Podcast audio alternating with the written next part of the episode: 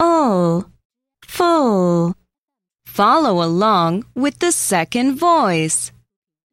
Flag, flag, flap, flap, float, float, flee, flee, fly. fly.